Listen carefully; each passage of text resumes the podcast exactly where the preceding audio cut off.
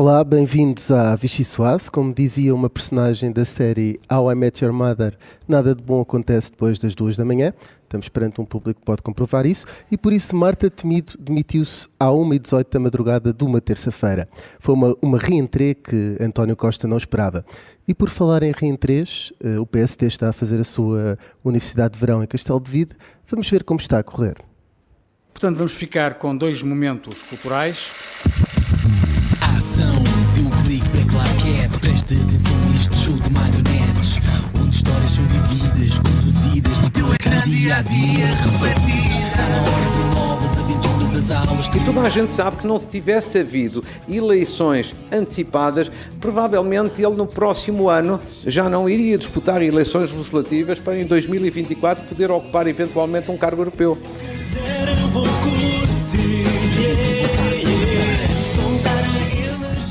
Frustrado, desiludido, mal disposto, não feliz da vida, não satisfeito. Como não tenho uh, grande capacidade para antecipar uh, o futuro uh, a esse nível e como não tenho também o mesmo grau de intimidade com o governo, Não, não, não tenha dúvidas. Ele é uma espécie de papa do comentário. Não tenha uma dúvida. E portanto não se pode ser mais do que papa. E finalmente, deixe-me só dizer-lhe, para além de tudo isto, não está nas minhas ambições, nos meus propósitos, nos meus objetivos de futuro, qualquer candidatura, mas agradeço-lhe a sua atenção. Muito obrigado. Oh yeah O meu nome é Rui Pedro Antunes, editor de política do Observador, e comigo tenho o Miguel Viterbo Dias, que é repórter parlamentar, e as jornalistas da secção política, Inês André Figueiredo e Mariana Lima Cunha. Estamos em direto eh, do Hotel Sol e Serra, em Castelo de Vide. Temos público, que não é muito habitual, portanto, se ouvirem pupos é mais normal do que ouvirem sorrisos. Vai começar a Vichy Soase. Muito bem, a primeira sopa que eu queria propor era a sopa noturna, ia começar talvez pela Mariana. Não sei o que é que isto sugere, Mariana. Ah, Sugere-me a mim, sugere eh, acho que a todos os jornalistas de política do país e eh, eu, eu ia dizer à parte do governo, se não é um todo que ficou com uma indigestão de repente. Quando, eu é só porque estava de folga no dia a seguir e percebi que ia ter de trabalhar quando vi o, que Marta se tinha admitido. Ahm, e portanto acho que é o que nos está na, na cabeça a todos esta semana. Ahm, Quer dizer, e, e, de facto a sopa noturna é adequada porque o timing da ministra provavelmente é o que mais nos surpreende eh, a todos nesta na maneira como isto aconteceu e como surpreendeu António Costa provavelmente. Um, no PS havia muita percepção de que isto era um, enfim, um desastre à espera de acontecer, mas não estavam à espera que acontecesse, mas não, não sabiam quando. Um, e enfim, demissões de madrugada não são, não são habituais. Um, e aqui acho que acontece muito. Eu acho que vem logo naquele manual do governo que é missão preferencial a seguir ao almoço. Exato. Se já tiver tudo almoçado, digere-se Nós muito melhor. agradecíamos. Sim, Isto é aquela hora do midnight snack, não é hora para, para notícias dramáticas. Mas acontece que Marta Temido aqui de facto prega um susto e uma surpresa a António Costa, hum, que agora eu acho que tem em mãos aqui um, enfim, um dossiê complicado uh, por várias razões. Hum, e um dossiê complicado também para o sucessor. Uh, O sucessor de Marta Temido, muito provavelmente. uh, diria que pela, pela experiência que Marta Temido teve, vai ter de se assegurar que, ao aceitar este cargo, vai impor condições eh, e vai impor condições para não acabar na situação em que Marta Temido esteve e outros ministros de António Costa estiveram. Eh, Marta Temido foi sempre descrita como uma ministra muito leal a António Costa, mas que se calhar devia ter apanhado alguns sinais antes. Eh, ela, aliás, é descrita no PS como alguém que se pode ter deixado deslumbrar um bocadinho, tanto pela alta popularidade que usava no governo e no país, como a, a cerimónia de entrega do, do cartão de militante Eu ia do- dizer que do ela acabou também como militante do PS, é alguma coisa que o sucessor pode não querer que lhe aconteça. É, sim, é, isto em princípio pode fazer mal à saúde, mas E ela tem até eh, uma, uma coisa, muitas vezes as pessoas são militantes do PS e com esse cartão vão para um cargo público. Ela foi ao contrário, primeiro teve um cargo Fez o público percurso e ao depois contrário. É, é que foi feita militante PS. e não acabou bem. Não, isto para- só para dizer que eh, Marta Temido se calhar devia ter apanhado o sinal quando António Costa logo a seguir a sugerir que ela podia ser sucessora, foi aqui no entrevista ao Observador, eh, rematou com que estava a ser irónico. Eh, e portanto Marta Temido aí se calhar podia ter percebido que a lealdade que ela entregava ao seu chefe podia não ser totalmente correspondida. Portanto, deixando só aqui um conselho para o, para o sucessor, para o senhor ou senhora que seguirá, Uh, acho que quem agarrar agora a pasta da saúde vai ter mesmo de se assegurar que tem as condições para, para o fazer. Uh, Marta Temido foi sempre vista, até pelos parceiros de negociação na altura, como uma pessoa que não tinha, só na pandemia, que se destacou para ter alguma autonomia nas decisões ou ter algum peso nas decisões em termos orçamentais e etc., era muito condicionada por António Costa, que era o verdadeiro, enfim, Ministro da Saúde e de tudo um pouco. Um, e, portanto, aí vai ser uh, um tetris complicado encontrar alguém que possa fazer reformas e que tenha essa independência e autonomia e, e alguém que o António Costa queira lá. Miguel, queres ir tu à sopa noturna? Uh, não sei se achas que também. Apanhaste algum susto esta semana à noite? Uh, não, sustos para, sustos para já ainda não. E cá não? Também não. As noites não foram mais complicadas? Não, é. sim, sim. Uma pessoa compridona. Eu ia só acrescentar que o, o António Costa, o Primeiro-Ministro, justificou a hora de admissão a 1h20, que foi a hora que conseguiu falar com Marta Temido e com Marcelo Rebelo de Sousa, uh, o que prova que ele já só conseguirá mesmo trabalhar com Marcelo Rebelo de Sousa. Cavaco Silva certamente não lhe atenderia ao telefone à 1 já não lhe atendia. Já não são horas para Pelo se telefonar a ninguém. não é? De manhã Olha, ficava Já estou a imaginar, Sr. Primeiro-Ministro, isto não são horas para se telefonar a ninguém. Mas uh, havia um contacto possível, não aconteceu com todos, todas as polémicas do governo, exatamente. sim, sim, houve algumas que ficaram pelo. Pedro Nuno Santos ficou pelo caminho, a mensagem no WhatsApp. Pois era essa só a minha parte séria para concluir esta intervenção, que é uh, estas críticas de António Costa não estar a conseguir gerir a coordenação de governo. Mais uma vez, teve que resolver o problema fora de horas e daí surgir essa demissão que uh, foi tardia e que tirou também a folga à Mariana. E descoordenada, né? Sim, esse, esse, aliás foi o principal problema para o país que surgiu, mas que foi descoordenada e isso é um, um sintoma de alguma coisa, não é? Inês, tens alguma coisa a dizer sobre esta sopa noturna? Tirando a minha intervenção pessoal, que estava a entrar às 6 da Nós manhã. Nós estamos a deixar o nosso testemunho sobre Estava a entrar às 6 da manhã e acordei com esta notícia.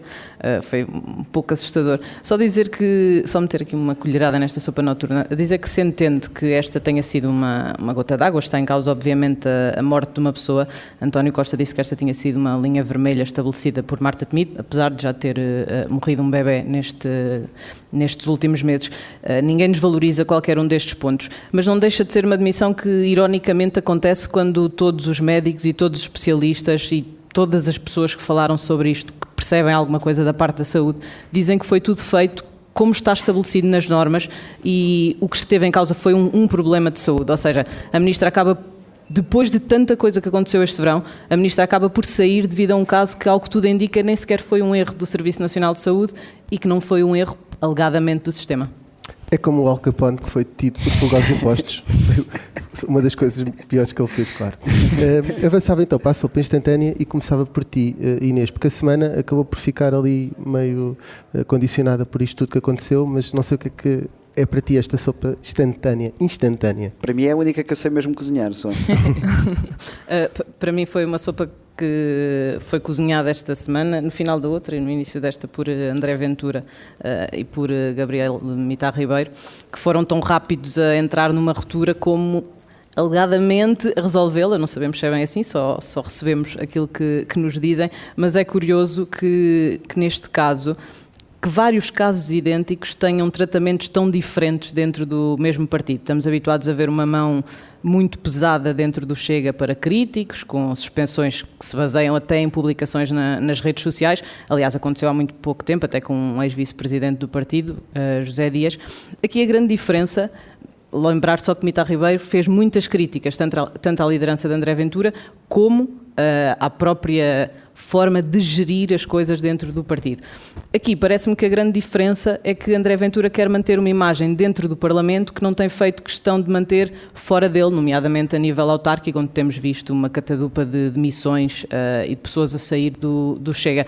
Uh, diria que o líder do Chega quer manter esta imagem, não tanto por não querer ter controle nos sítios mais pequenos, uh, em que os candidatos nem sequer foram escolhidos por si, mas porque o gabinete parlamentar foi uma escolha pessoal de André Ventura. Ele próprio fez questão de dizer que foi baseada na lealdade um, e sendo que este critério não foi só com este critério, mas este critério pesou muito e André Ventura fez tudo pelo menos o que estava ao seu alcance até agora, para entrar neste novo ano parlamentar sem qualquer baixa, sem, sem qualquer sem ficar sem um deputado no Parlamento, porque no fundo era isso que, que, estava, que estava em cima da mesa, porque Gabriel Mitar Ribeiro disse que ficaria como deputado único se, se saísse do Chega. Um, a verdade é que, além de tudo isto, tam, outro trabalho que também fizemos foi o facto de a, oposição interna de Chega estar, de facto, a organizar-se e André Ventura Diz- pode ficar com Lembras-te ainda de disso. alguns nomes dos grupos do WhatsApp onde é, onde, onde- onde é feita essa O oposição? gabinete de estética, que tem a ver com o gabinete de ética, os ratos do Chega, o Chega 2019, uma referência àquilo que estas pessoas, os críticos, querem. Pronto, eh, todo um conjunto de, Ai, de Inês, nomes. Não concordo. Eu acho que André Ventura, por exemplo, é uma pessoa que não se deve surpreender nada com demissões à uma da manhã. Eh, não, deve não, ser assim não, um é prato do toda a dia, hora. não é? Eh, eu A tenho quantidade de demissões que há naquele partido. Pronto, eu, eu faço o Chega, eu tenho as notificações do site do Chega, de vez em quando aparece, são sempre demissões, não sei o que, eh, demissões, não suspensões, por isso já é uma coisa habitual a qualquer hora. Se Não- calhar só subscreveste essa categoria, tens que ver. tenho que repensar, tenho que repensar o meu trabalho. Categoria propostas próprias. Diz alguma coisa instantânea a dizer, Mariana? A coisa instantânea que eu tenho a dizer é só, é só mesmo que, enfim, que André Ventura se calhar vai ter de trabalhar horas extra para, para provar eh, que não é verdade o que toda a gente achava que seria quando o Chega chegasse ao Parlamento, eh, se ia começar a, a, enfim, comprovar a ideia que havia que o partido por dentro seria um saco de gatos, como se costuma dizer, hum, e que Ou portanto... de ratos? não vou, não é vou aqui o grupo? adotar nenhuma Ratos do classificação. Chega. Ratos do Chega. Uh, e, ou seja, que, que de facto o partido, quando deixasse de ser um one-man show e quando se começasse a perceber quem eram as outras caras, além de André Ventura, que ia se começar uh, a provocar conflitos. Uh, eu tenho a sensação de que André Ventura daqui a bocado está sozinho no Chega, mas também convém se calhar que a oposição interna do Chega tenha noção que dificilmente sem ele estavam na posição de terceira força política, parece-me. E já que estamos a falar de ratos, num desses grupos discutia-se o facto de André Ventura se calhar não ser o grande culpado, mas todas as pessoas que estavam à volta dele o terem eh, levado a ele ter-se transformado nesta, nesta pessoa. Está mal aconselhado. Ainda com mais Eh, Miguel.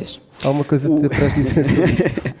Não, eu acho que o, o Gabriel Mitar Ribeiro é uma figura que o André Ventura fez mais questão de conservar dentro do grupo parlamentar, por- não só porque eh, escreveu o programa, não é, de- de- do Chega, mas porque ia pegar também em temas que se apontavam como sendo objetivos agora do, do Chega, do, nomeadamente dos professores, eh, e portanto houve também essa especial eh, preocupação em, em segurar o Gabriel Mitar Ribeiro, que é também um dos poucos, para não dizer o único representante da academia, ou seja, que entrou com algum lastro intelectual. Hum, de resto, eh, e pegando no que a Inês disse, que André Ventura tudo fez para segurar Mitar Ribeiro, Frederico Varandas se calhar devia aprender o mesmo para esta. Eu ia então agora avançar para a nossa última sopa, que é a sopa de cozido. Também um pouco em homenagem, ontem almoçámos cozido aqui em Castelo de Vide, Ahm, mas também eh, com base eh, num pressuposto que é eh, Luís Marques Mendes e Marcelo Rebelo de Sousa têm a mesma escolha culinária aqui no, no questionário eh, eh, da Universidade de Verão, que é precisamente cozida à portuguesa. Mas não sei se é para aí que queres ir, Miguel. Olha, Rui, não sei como é que adivinhaste. Nós até parece que falamos antes do parece que estivemos a programa. falar disto. Eu, eu no- estou com esperança que, que Deixa-me só acrescentar- Carlos, Carlos Coelho, na segunda parte, também me chame vidente, como chamou o Marcos Mendes. Deixa-me só acrescentar que o Hugo Soares também escolheu o cozido, mas era o da mãe, e portanto não sei se pode ir almoçar com Marcos Mendes e Marcelo, e Marcelo Rebelo de Podem ir Sousa. Se forem à casa do Hugo Soares ou também do Hugo Soares. Bem pensado. Bem Eu, eu pensado. sou uma pessoa dos consensos. Uh, eu ainda sobre comidas lanço um, um desafio a quem nos vê e ouve, que é uh, Leonor Beleza vai estar no jantar conferência no sábado. Uh, o prato que ela, preferido que ela apontou é uh, tosta mista. É sabido que Marcelo Rebelo de Sousa, que é amigo pessoal de Leonor Beleza, também só gosta de um forte e mel. Passa a publicidade e a minha pergunta era quem é que influenciou quem, não é? Ou se isto era uma mania da geração deles de comerem só uma coisinha para não perderem muito tempo e não gastarem muito, Este muito tempo das dinheiro. vacas gordas agora vai acabar e vai ser assim. Se calhar nós é que estamos errados, estamos a comer muito fora. Também pode Macron ser. já, já avisou que eu vou ser a abundância. Mariana, tu tens alguma coisa a dizer sobre a sopa de cozido? Tu Eh, achas que Marcos Mendes está a seguir as pisadas de Marcelo Rebelo de Sousa? Isto é, em política, eh, a menos que seja. eh, Eu ia dizer na semana anterior, mas nem é verdade. Eu ia dizer na semana. A menos que a negação e o negar três vezes que se vai fazer alguma coisa seja na semana anterior ao convite, eh, ou que já se tenha recebido o convite, mas mesmo assim não vale, porque quantas pessoas é que nós já vimos a jurarem. Pedro Adão e Silva negou não- 15 Sim, minutos de- Exatamente, 15 minutos. Negou em plena. Quando se despedia, aliás, da função de Exatamente. comissário de 25 de Abril, sem nós sabermos. Um, e, portanto, eh, não, não desconsiderando eh, as afirmações de Marcos Mendes, acho que vamos ter de esperar mais uns quantos anos para. eh, para ver se não se, enfim, se há aquela há aquele ditado que diz se fala como e parece e cheira e sabe candidato presidencial, se calhar é candidato presidencial, mas uh, de facto é cedo. Portanto, uh, por agora vou ficar com a palavra de Marcos Mendes. Inês, não sei se queres dizer alguma coisa sobre presidenciais.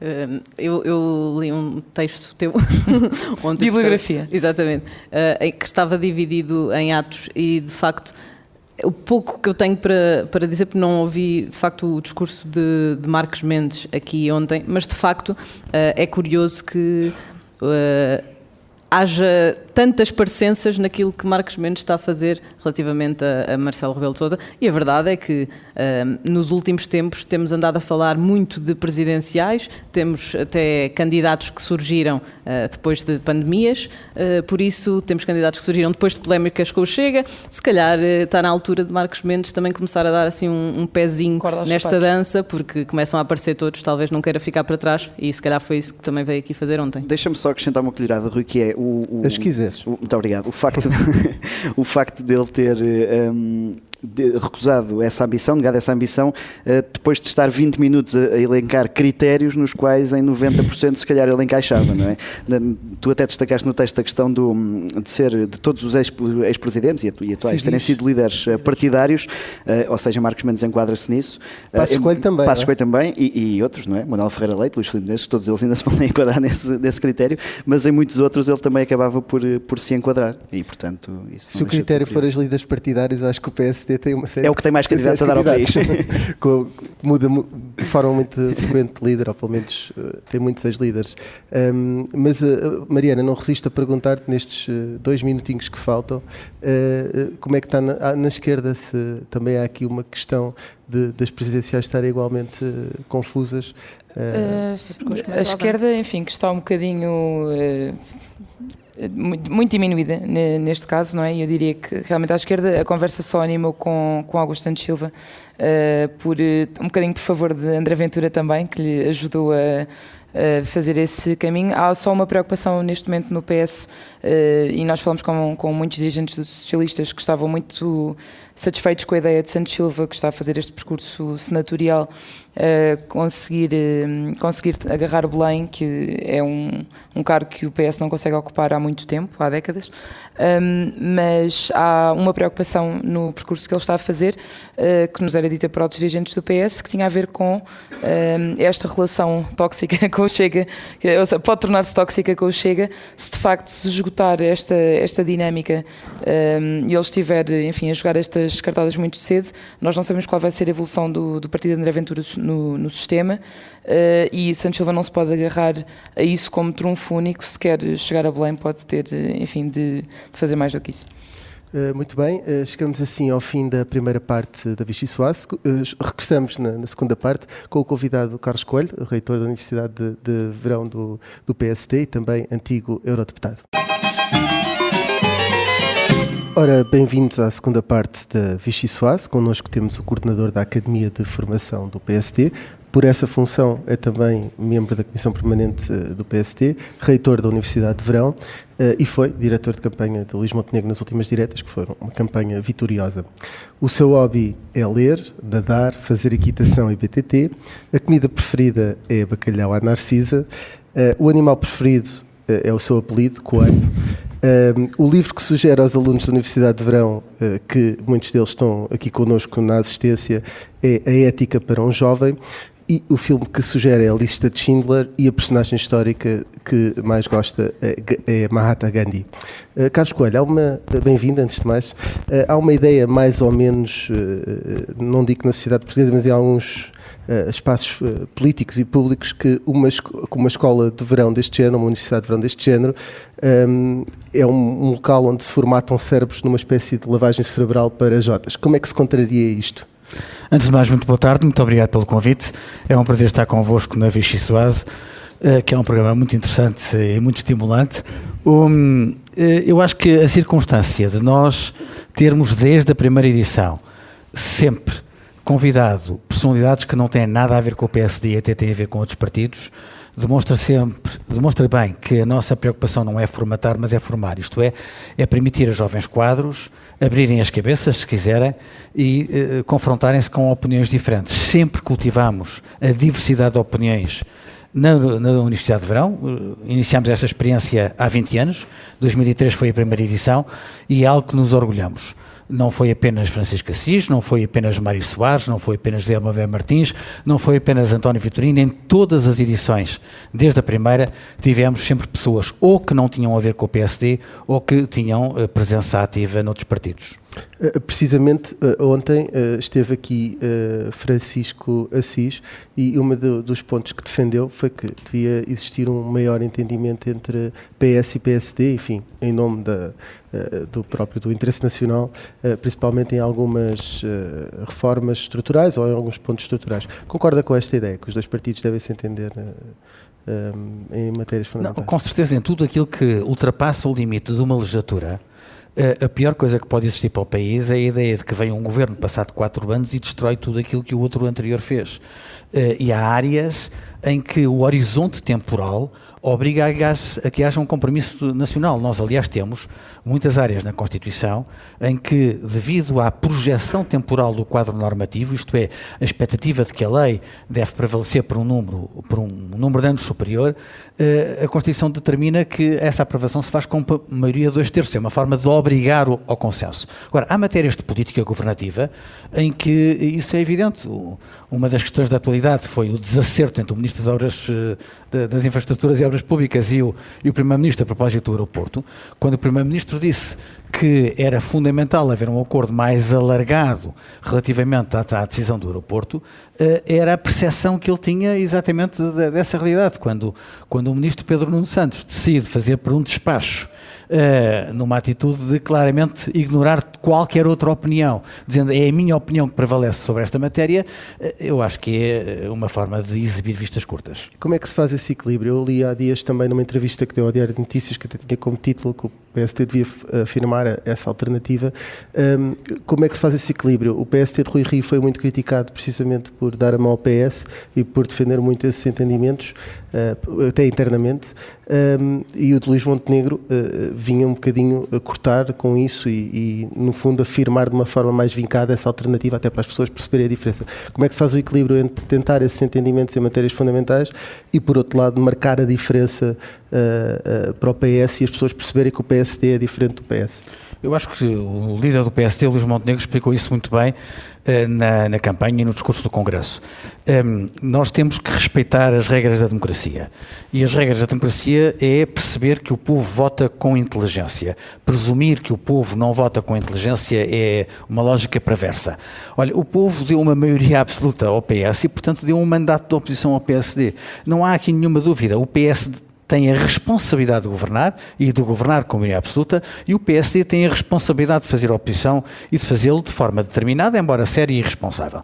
E, portanto, aquilo que eh, é, para mim, evidente é que se o PSD se afirmar claramente como partido da oposição, as pessoas percebem que haja matérias em que se escolha que é possível haver acordos de regime. Agora, o que aconteceu, eh, aconteceu provavelmente noutros momentos do partido, é de que esta ideia de que o PSD devia ser partido da oposição não foi tão afirmado e ficou a imagem de uma complicidade permanente entre o PSD e o PS. Eh, e isso eu acho que é perverso. Existia de facto ou era só uma percepção? Eu não sei, quer dizer, depende da, da, da, percepção das pessoas. Eu fiquei com essa percepção, mas não quero impor a minha percepção à realidade. Portanto, eh, admito que outros no meu partido tivessem uma opinião diferente. Mas, de facto, a ideia de que o PSD não pode ser cúmplice daquilo que o governo está a fazer, para mim é claro. E qualquer gestão da política que permita esse nevoeiro é negativo. Agora, isso, o facto do PSD se afirmar como partido da oposição, não impede que haja matérias de regime em que haja acordos que, aliás, ultrapassem os dois partidos. Uh, Como os dois partidos. Vamos, na, na, quando eu era deputado da Assembleia da República, não havia ainda os novos partidos, não havia a Iniciativa Liberal, o Chega, o Bloco de Esquerda.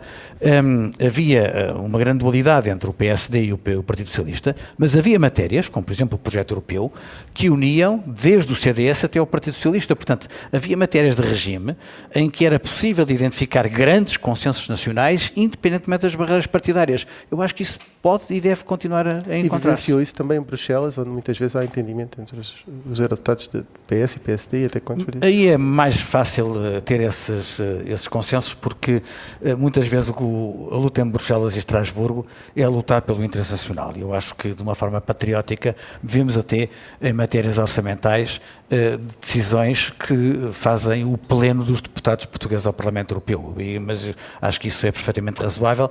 Seria estranho se assim não fosse. Carlos Coelho, na quarta-feira à noite chamou aqui na Universidade de Verão vidente a Luís Marques Mendes, um dos alunos, no bom sentido, um dos alunos apontou o antigo líder do PSD como um dos nomes para, para a corrida a Belém, Eh, foi aí que surgiu essa de não ter ambição, disse Marques Mendes. O que eu lhe perguntava é- para agradecer uh, A pergunta? se estiver aqui. Sim, se sim. a pergunta deu jeito para a produção noticiosa. Para quem não sabe, na Universidade de Verão quem faz perguntas aos convidados são, são os alunos. Eu Perguntava-lhe se considera que Marcos Mendes pode um dia ser Presidente da República. Bem, se me pergunta que ele- se ele tem eh, qualidades, eu digo-lhe que sim, tem, tem todas as qualidades para o exercício da função. Eh, ouvi como voz a resposta que ele, que ele deu aqui e, e pode ser uma de duas coisas. não é? Ou ele pode ter vontade e está eh, a suster a informação, porque em política o timing também é importante. Vamos ser claros, a declaração de Augusto Santos Silva a, a denunciar a sua apetência pelo cargo de Presidente da República cria uma mancha, compromete o seu desempenho enquanto, enquanto Presidente da Assembleia da República nos próximos tempos. Quer dizer, ele vai ser menos visto enquanto eh, porta-voz eh, de uma instituição, segunda figura da hierarquia do Estado, eh, e mais como candidato putativo a Presidente da República. Eu acho que foi eh, um momento eh, mau, eh, porque eu acho que ele, ele diminui o seu espaço político com, com, com essa afirmação e, portanto, a gestão do timing é algo que um político tem de aprender a fazer. E, portanto, Marcos Mendes pode estar a fazer isso. Ou Marcos Mendes pode estar seriamente, neste momento, convencido que essa não é a sua vocação, a sua disposição, o seu interesse ou a sua disponibilidade. E até pode mudar de opinião mais tarde. Quer dizer, o facto de, a esta distância, uma pessoa considerar que não é candidato a um lugar, não impede que, mais próximo das eleições, as circunstâncias mudem e, a- e- e a vontade eh, mude também. Portanto, eu não estou em condições de fazer interpretações psicológicas sobre o grau de certeza. Mas pode, pode ajudar-nos aqui numa matéria que é assistiu a Marcelo Rebelo de Sousa a vir muitos anos à Universidade de Verão, até antes de ser Presidente, eh, e eh, nesse sentido há aqui alguma semelhança eh, no percurso de ambos e na forma como gerem estes timings eh, de pré-candidato, digamos assim. Não, evidentemente, ambos eh, foram líderes do partido para referir uma Para qualidade que, que, que sublinhou na primeira parte do Vichy Soase. Ambos foram presidentes do PSD. Ambos eh, eh, ou são ou foram comentadores assíduos na televisão e com os comentários mais vistos. Marcelo era o comentador mais visto na altura e agora é Marcos Mendes. Ambos vieram à Universidade de Verão. Um, ambos são pessoas inteligentes. eh, ambos são pessoas com muitas qualidades e, portanto, isso são aquilo que os aproxima em termos de, de- de perfil. Agora, vamos ser claros, para, para Presidente da República há muitas outras coisas que, que são necessárias, muitas outras eh, qualidades e predisposições que ultrapassam as vindas à Universidade de Verão, as aparições na televisão ou a circunstância de terem sido líderes partidários. E que outros nomes é que a direita encontra que podem superar esses critérios, mas que podem também ter capacidades, como já referiu? Eu sei que vocês olham para mim e têm aquela ideia do fulano que eh, pega na cartola e tira coelhos, não é? E eu, eu acho isso interessante eh, e é uma referência simpática ao meu nome. E não sei se é uma Mas- referência também a um potencial candidato que é Pedro Passos Coelho. Mas eu não vou tirar coelhos da cartola para Presidente da República. Eh, eh, por falar, eh, eh, te- tem também eh, tido eh, agora eh, algum protagonismo e foi diretor de campanha eh, de Luís Montenegro. Acredita que ele pode chegar mesmo a, a Primeiro-Ministro? Não, não só acredito que ele pode chegar a Primeiro-Ministro, como acho que ele tem todas as qualidades para ser Primeiro-Ministro. Eh, o Luís Montenegro é uma pessoa muito dotada, muito capaz, muito inteligente, com capacidade de trabalho, com uma capacidade de ler as pessoas e se relacionar, eh, que dá atenção aos pormenores. Eu senti isso na campanha de uma maneira incrível. Um, dá atenção aos pormenores e preocupa seriamente com as pessoas. Um, eu acho que ele está muito bem preparado, ele foi um líder parlamentar excepcional na Assembleia da República, um, está muito bem preparado uh, e vai ser uma boa surpresa para quem não o conhece bem. A travessia no deserto, ele próprio tem nos cartazes Luís Montenegro 2026, que até extravasa o próprio mandato dele, não é assim muito protocolar, digamos assim, uh, mas... Uh, Sim, não pode é não ser tempo. protocolar, Rui Pedro, ma- mas é sério. É sério, quer dizer, ele, aquilo que disse é que quer afirmar o PSD como alternativa. E, em princípio, o calendário determina que as próximas eleições são em 2026. Portanto, ele não vai precipitar-se em soluções de curto prazo para encher a agenda e dizer eu tenho uma coisinha daqui a seis meses. Ele está a preparar com seriedade um projeto para que o PSD possa ser governo em 2026. E eu acho que isso faz muito bem. Uma das coisas que ele disse na campanha e que eu acho que demonstra uma grande seriedade é que hum, ele quer ter um programa alternativo de governo em 2024. não é? Porquê? Porque ele diz, e bem, que nas últimas eleições o que se sentiu é que apresentar soluções de governo aos portugueses a dois meses das eleições eh, não é eficaz. Não é eficaz porque não permite a adesão das pessoas, nem sequer permite o debate. Se ele conseguir apresentar o seu programa alternativo de governo em 2024, isto é, dois anos antes do calendário eleitoral, ele tem dois anos para discuti-lo com a sociedade portuguesa. E pode ver as reações, pode contemplar as alternativas, pode eh, receber sugestões e até pode eh, eh, reajustar algumas metas. E chega a 2026 com um projeto que foi bem feito, tem cabeça, tronco e membros e foi participado pelos portugueses. Eh, E por falar nessas eh, legislativas de 2026, eh, tivemos aqui um orador que dizia que o embate será contra Pedro Nuno Santos. Eh, É nisto que acredita também. Bom, eh, eu não sei, eh, não consigo prever o futuro. Não tenho as qualidades de outros que, de facto, Não é eh, antecipam com, com grande Nem rigor o que pode acontecer. Dizem-me que Pedro Nuno Santos tem um grande apoio dentro do Partido Socialista. Eh, e- e- uma vontade que nunca negou. não, também é a vontade que, não é? que nunca negou, antes pelo contrário. Um, este último episódio deixou um bocadinho diminuído, porque foi um bocadinho humilhante a forma como ele continuou no governo, teve que pedir desculpa, etc. Eu não sei qual é o efeito que isso tem no, no PSI e na população em geral. Não sei se faz muito sentido um candidato da esquerda do PS disputar o espaço do eleitorado moderado, que é essencial para o crescimento eleitoral do seria Partido melhor para o Socialista. PSD ou não, em termos Eh, não, eleitorais? para o PSD seria, seria, seria ma- mais conveniente, não tenho dúvidas disso. Eh, mas, portanto, não tenho condições para, para antecipar o que é que vai acontecer em 2026 e muito menos condições para antecipar o que é que vai acontecer no outro partido. Respeito o Partido Socialista como grande partido português e as escolhas que eles quiserem fazer é uma escolha dos socialistas. Então, eh, só aqui então uma questão sobre, voltando ao, ao seu PSD, há quem diga que a atual direção, da qual faz parte através da Comissão Permanente, eh, representa o regresso do pacismo. Isto para si é uma crítica ou um elogio? Não, mas eh, Pedro Passos Coelho foi um grande primeiro-ministro. Ehm, nós temos a consciência de que eh, ele e o governo de coligação eh, que ele chefiava eh, tirou o, o país da bancarrota em que os socialistas deixaram. O hum, Passos Coelho teve o seu, tem o seu estilo, outros dirigentes têm o seu estilo.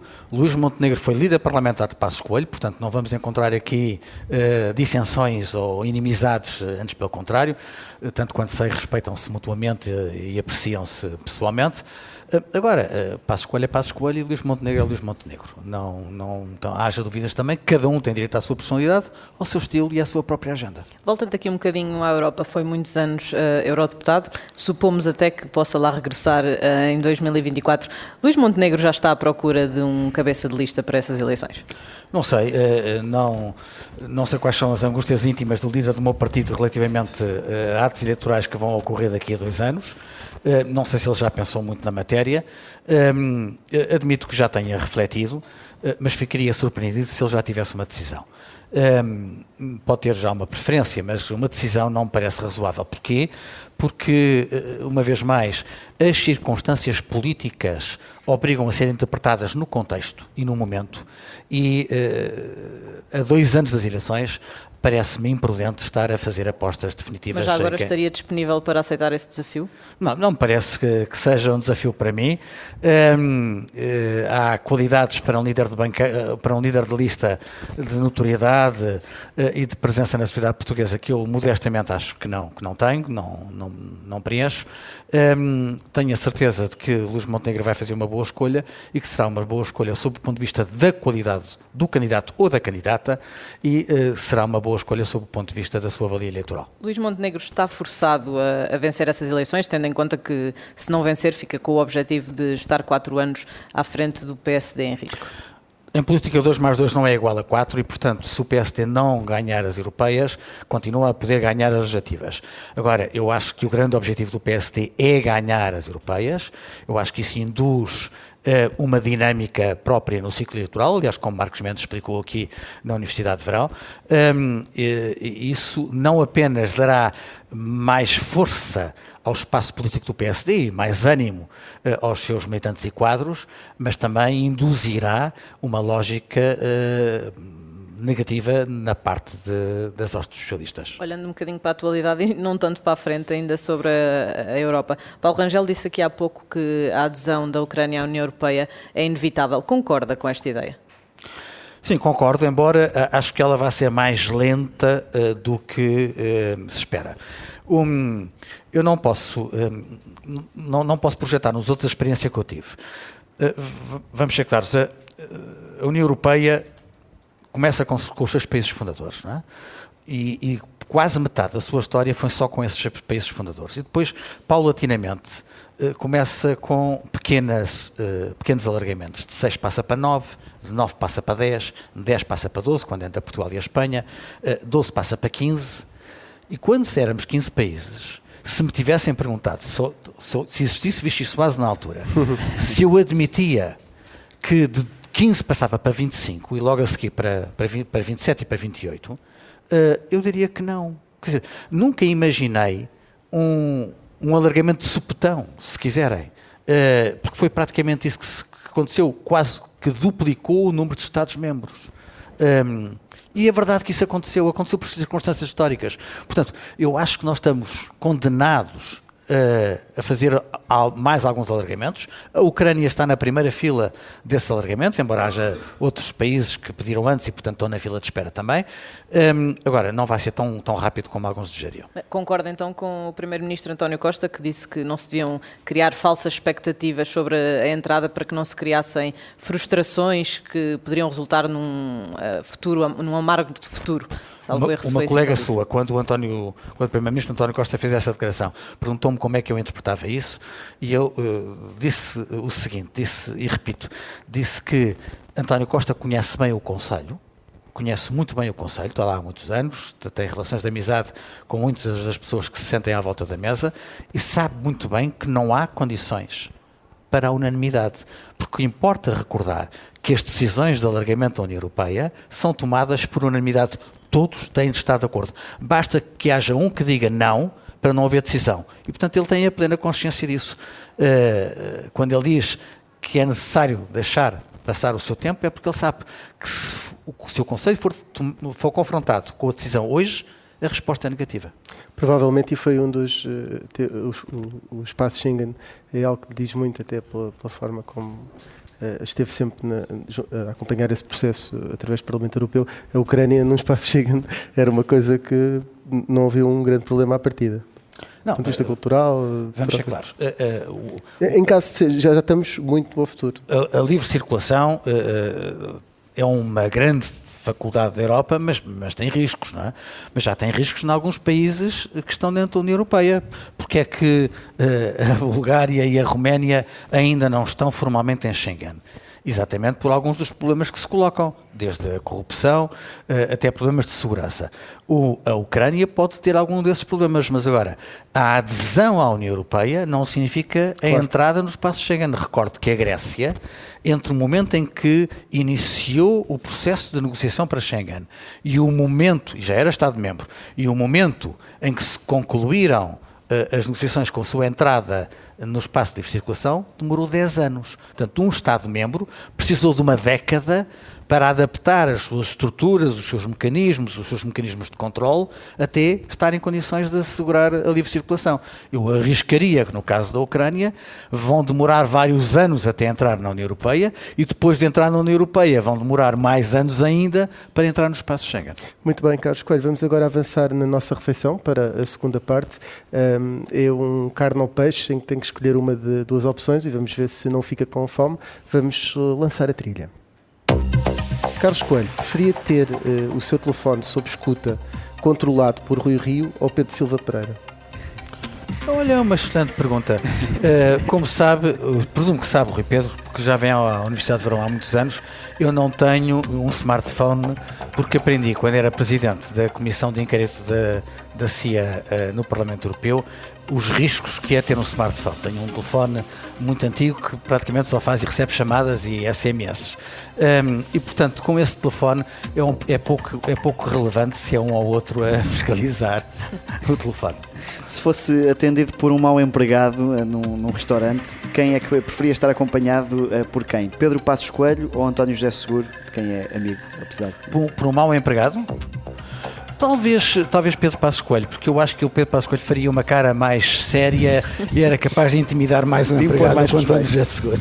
E se integrasse uma lista às eleições europeias, preferia que fosse encabeçada por Paulo Rangel ou por Rui Rio? Eu acho que Paulo Rangel é melhor candidato que Rui Rio. Um, qual destes países é que uh, colocaria no espaço Schengen? Uh, Rússia ou a China? Pressupondo que a China tinha uma fronteira terrestre com a Europa, claro. Vamos ser claros, com todos os seus problemas, a Rússia é mais próxima da Europa do que a China.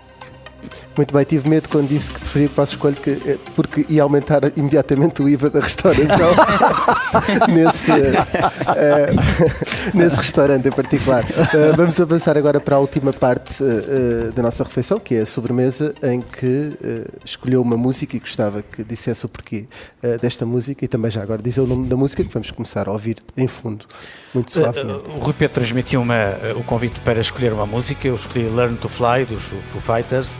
Uh, geralmente gosto de músicas mais melódicas e mais calmas, mas esta tem um valor simbólico. Learn to Fly é ensinar a, a, voar e é de certa forma isso que nós fazemos aqui na Universidade de Verão, com 100 jovens qualificados, eh, quadros que querem uh, fazer intervenção cívica e política e que foram escolhidos dentre quase 300 candidatos um, o que nós queremos nesta semana é dar-lhes condições para eles voarem. Voarem com o seu talento, com a sua capacidade, mas voarem de uma forma eh, que faça a diferença na nossa sociedade. Portanto, Learn to Fly é, de certa forma, o leitmotiv desta Universidade de Verão. E é com este aprender. Obrigado, Carlos Coelho, por ter uh, estado aqui connosco à mesa. Um, uh, e é com este aprender a voar que fechamos a Vichy Soase. Agora que estamos de volta na nossa reentrée, regressamos na próxima semana à mesma hora.